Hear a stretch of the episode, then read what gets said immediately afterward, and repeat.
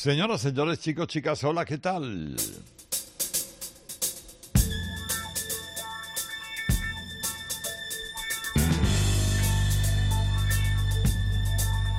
Comienza Radio Carlitos.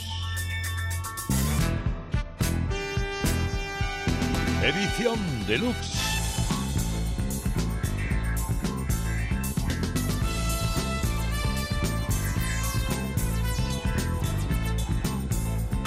Programa de los sábados por la noche aquí en Cope, de las mañanas de los domingos aquí en Rock FM, el programa que bucea en la historia de la música.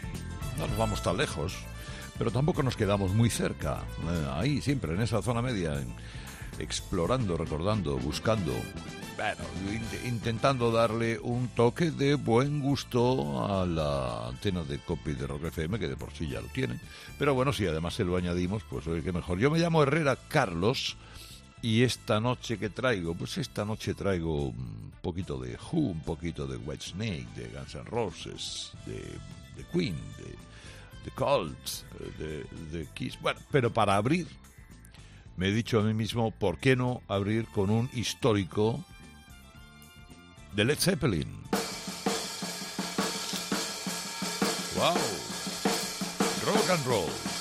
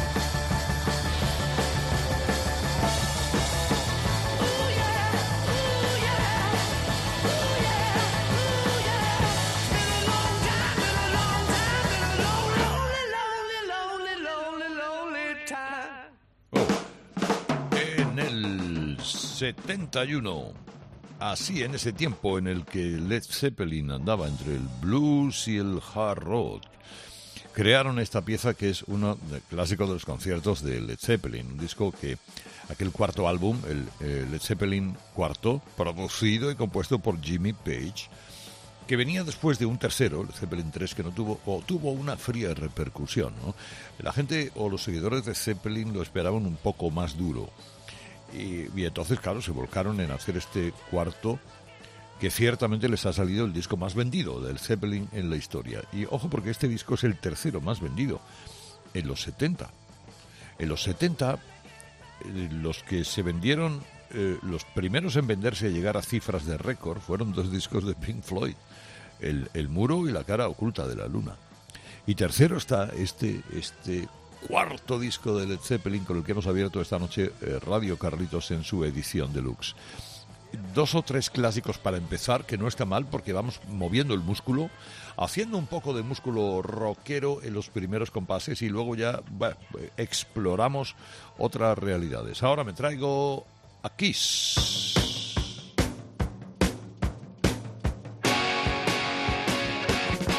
Bueno, vestidos para matar.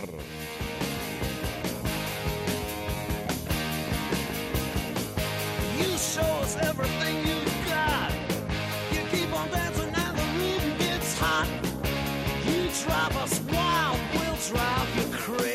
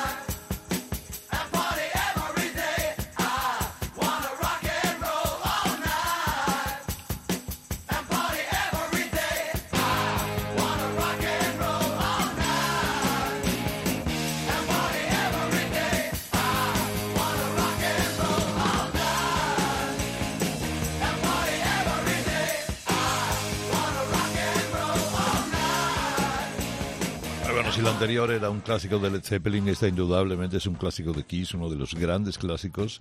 Es una de las mejores canciones de la historia del rock and roll. ¿eh? Siempre han utilizado Kiss para cerrar sus conciertos desde 1975. ¿eh? Aquel disco era eso, el, el Dress to Kill y el Rock and Roll Night. Bueno, digamos que les ha perseguido toda la vida felizmente al, al bajista Gene Simmons y al guitarrista Paul Stanley, que fueron quienes compusieron esta pieza. Ellos, como siempre, extravagantes, espectaculares, cuidadito, con 30 discos de oro, ¿eh? con 80 millones de discos vendidos. En fin, vamos, que no es ninguna broma. Eh, los 80 eh, millones de discos vendidos a lo largo de toda una carrera que alcanza tantísimo tiempo, que algo lo habrá visto la gente a todos ellos. Decíamos tres clásicos eh, para comenzar. Bueno, eh, no es una banda esta que tenga, mm, que tenga el mismo calado que el Zeppelin o Kiss, pero cuidado que es una banda que terminó hace en el 2018 me parece, o no, mucho más allá, después de 40 años. ¿eh? 40 años con imágenes en movimiento.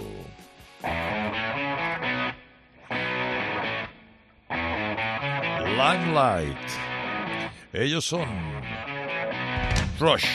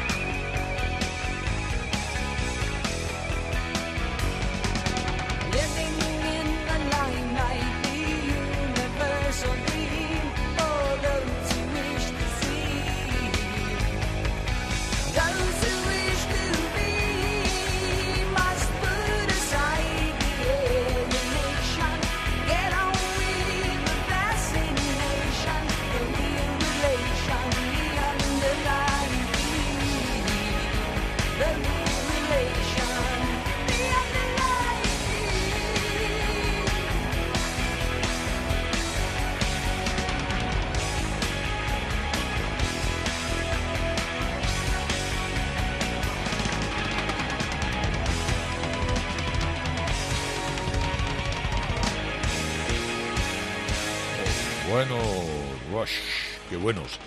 Eh, son unos tipos. Mira, mira, mira, mira cómo suena el final. Unos tipos que han cambiado mucho de estilo. Mucho.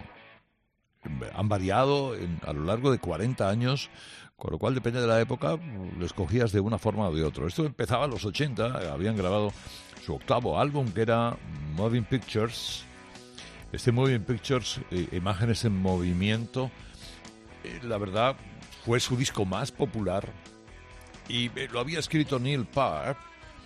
Neil Peart como una especie de intento de mantener su vida privada, como una reivindicación. Eh, mantener la vida privada no siempre es posible cuando tú eres una estrella del rock, ¿no? pero él era muy reservado en ese, en ese sentido, por eso escribió en este, este Limelight. Ya falleció Neil Peart en el año 2020.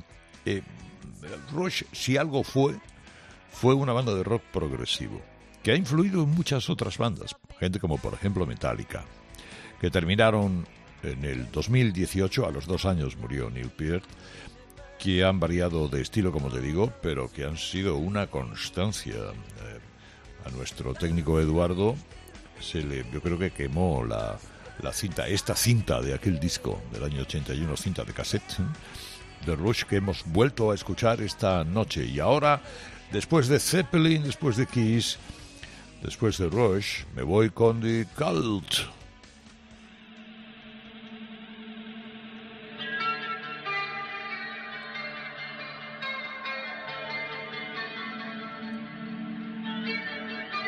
She Sells.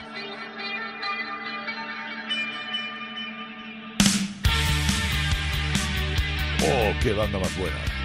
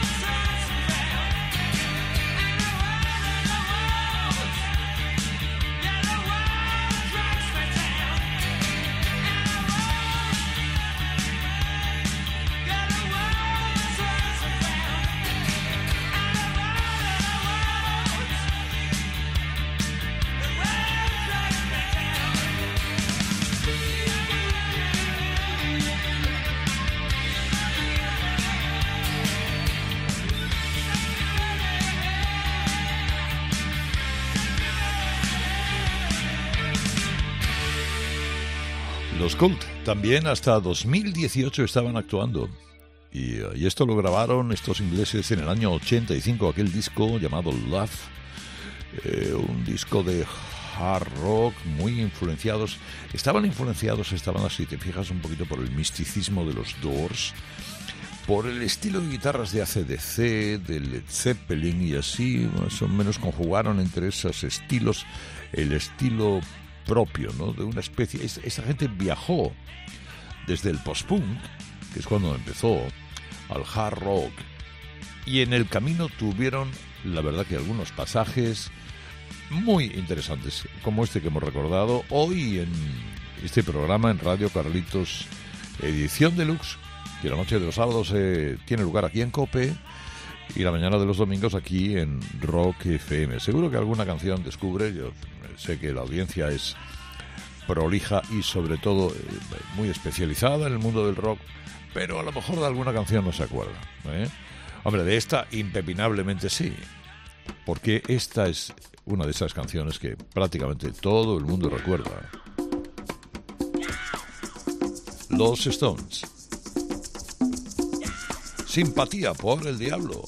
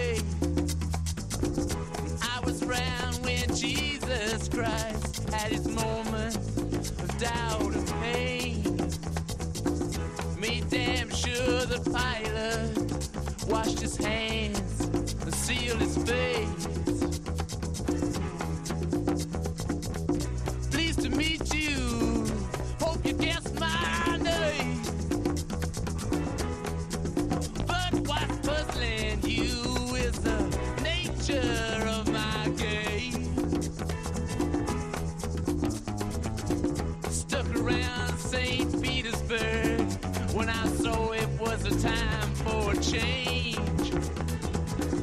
Killed the Tsar and his ministers, Anastasia screamed invade. I rode a tank, held a generous rank when the Blitzkrieg.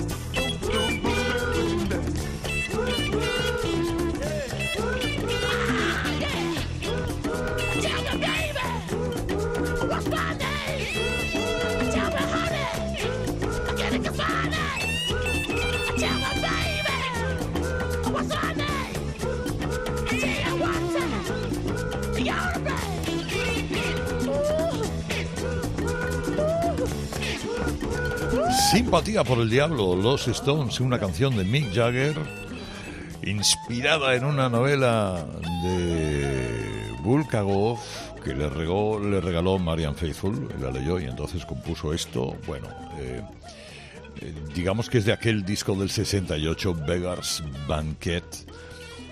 Es una de las mejores de la banda. ¿eh? Venían de fracasar también, como le pasaba al Zeppelin que hemos contado antes, en el 67, con sus satánicas majestades.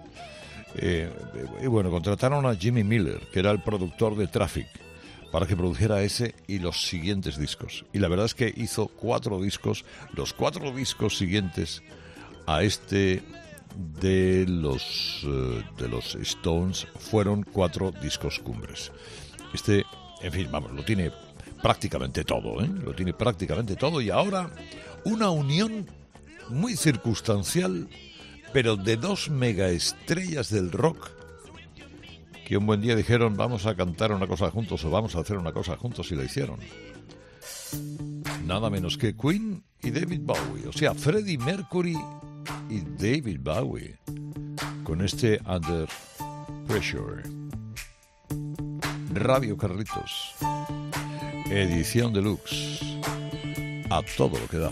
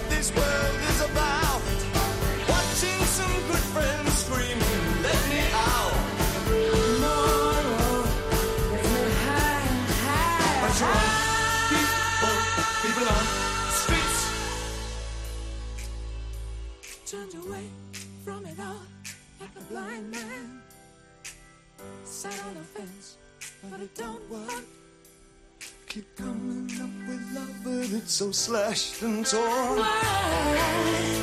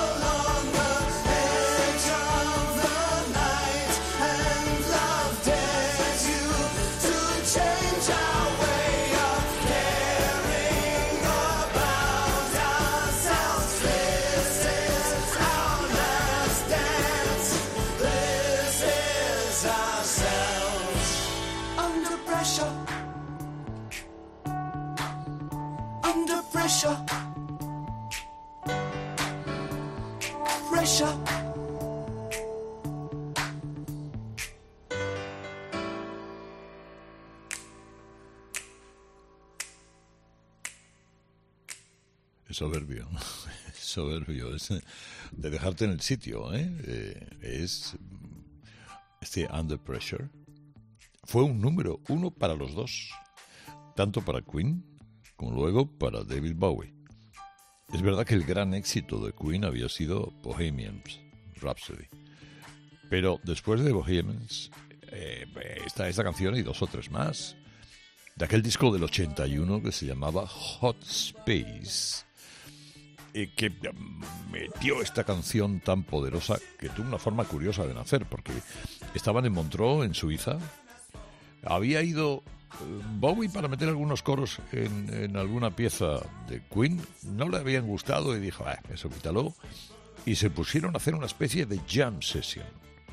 Y en la jam session les salió esta canción que luego ya fueron grabando y puliendo. Eh, y claro, y aquí es que se juntan dos estrellas, dos mega estrellazas del rock, que son David Bowie y Freddie Mercury con el resto de Queen, que tampoco son menudos. Bueno, Radio Carlitos, edición deluxe, lujo donde los haya, Behind Blue Eyes.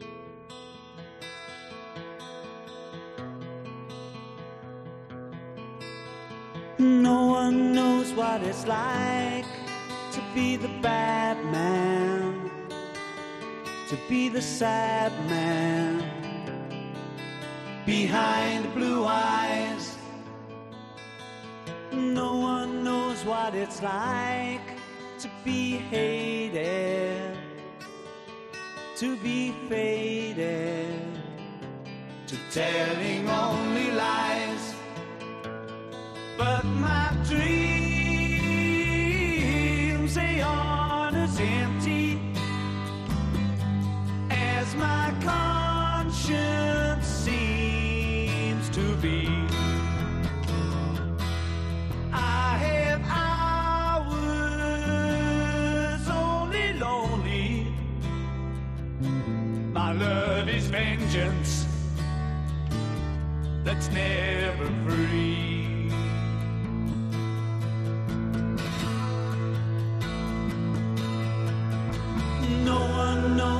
It's like to feel these feelings like I do. And I blame you. No one bites back as hard on their anger. None of my pain and woe can show through. But my dreams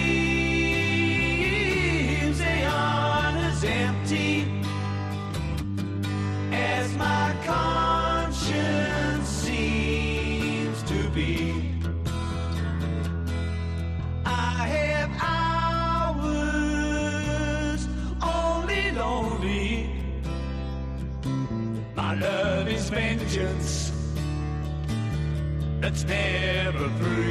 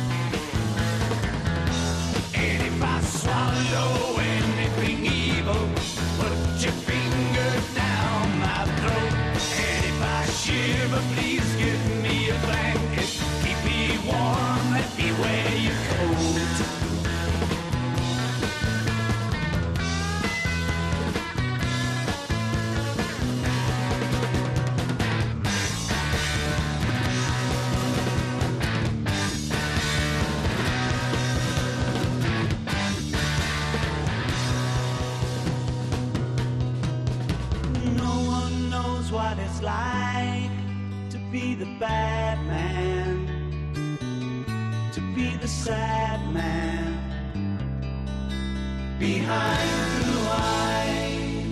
Claro que son los Who, los Wow, como le llaman Naranjo una pieza del 71. En el 71 los Who hacían ya estas canciones, escrita por Pete Townsend, como prácticamente eh, que, han tenido muchas, muchísimas versiones, aquí con la voz fuerte, maravillosa de Roger Daltrey.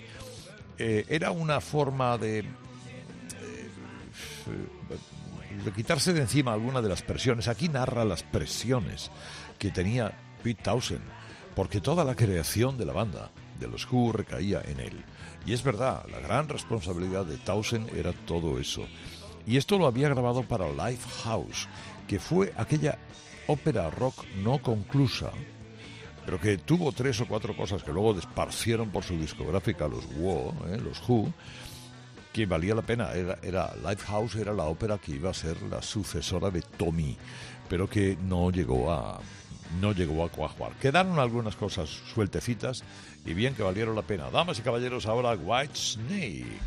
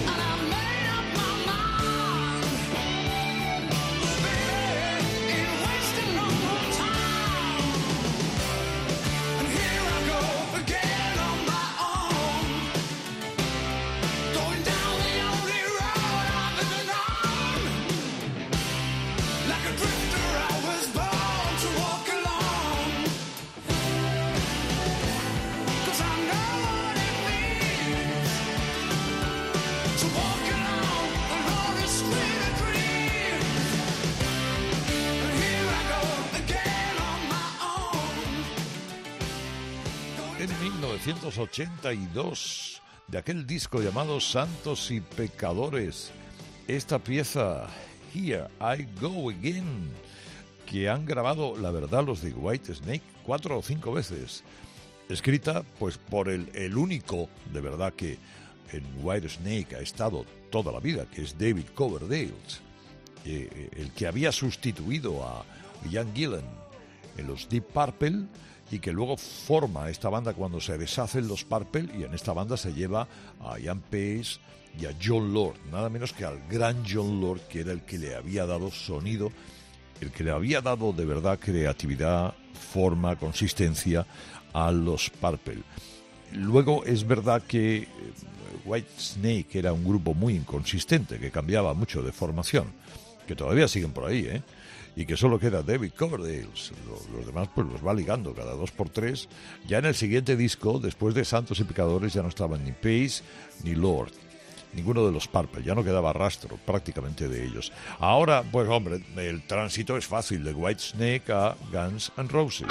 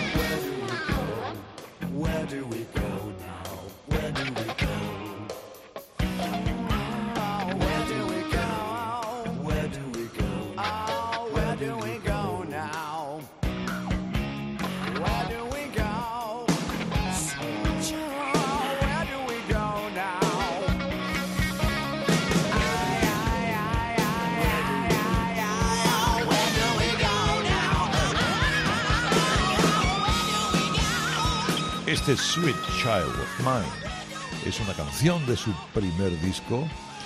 Eh, Con esto se estrenan Guns N' Roses en el año 1981 en aquel disco que se llamaba Apetito por la Destrucción y que además estuvo varias semanas de número uno y se lo merecía. Una canción dedicada, bueno, escrita por Axel Rose, sea, su mujer, Axel Rose, eh, eh, la compuso y Slash, el guitarrista, curiosamente odiaba la canción. Decía que esto era, era eh, se escribió en cinco minutos, medio en broma. Eh, pero es verdad que el tipo metió ahí un gran solo de guitarra que para los aficionados ahí se queda. ¿eh? Buena cosa. Para casi ir acabando, me queda tiempo para dos piezas. Mm, Y hoy la horterada del final, hombre, voy a intentar subir un poquito el nivel. Ahora, de momento, a quien traigo son a los Foo Fighters.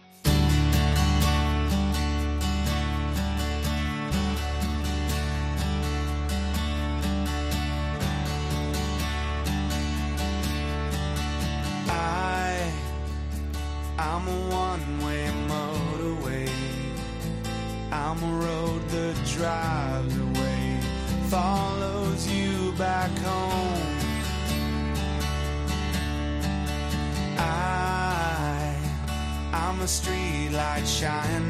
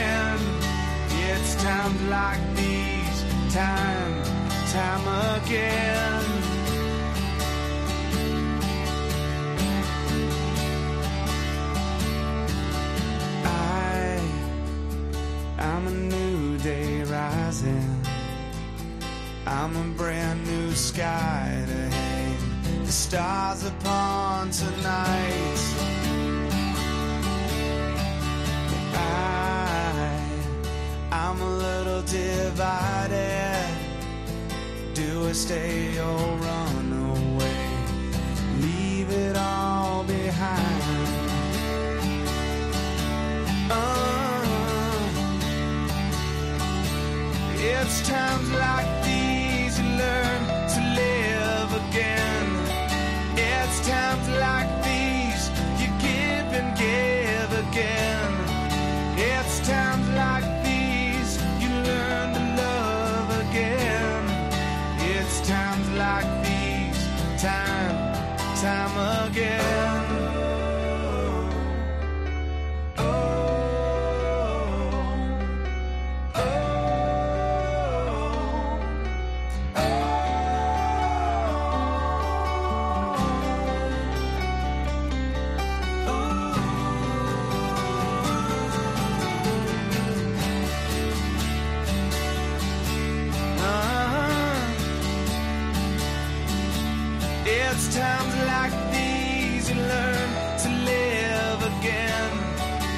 One by One, en el año 2003. Eh, Este grupo se forma en Seattle en el 94, después de que Nirvana, después de la muerte del suicidio de, de Kurt Cobain, después de que Nirvana desaparezca, bueno, pues Dave Grohl, casi él solo, ¿eh? va contratando músicos para ir formando formación. Este- Este Foo Fighters, que en realidad es él, ¿eh? el baterista de Nirvana. Y aquí eh, esta canción tiene, tiene un par de versiones. Hemos escogido la acústica, ¿no? Este Times Like These. Hemos traído la, la acústica que es un poquito más íntima y que sirve para ir diciendo adiós y para escuchar a Ricky James.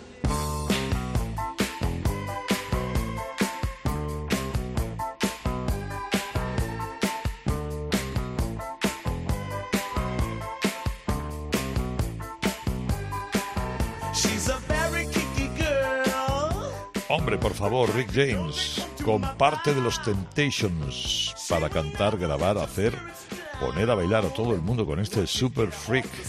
que creyó leyenda, creó leyenda. ¿Y hasta qué punto? Ah, ahora yo recojo las cosas, me llamo Herrera Carlos y vuelvo la semana que viene. Feliz fin de semana o lo que queda de él.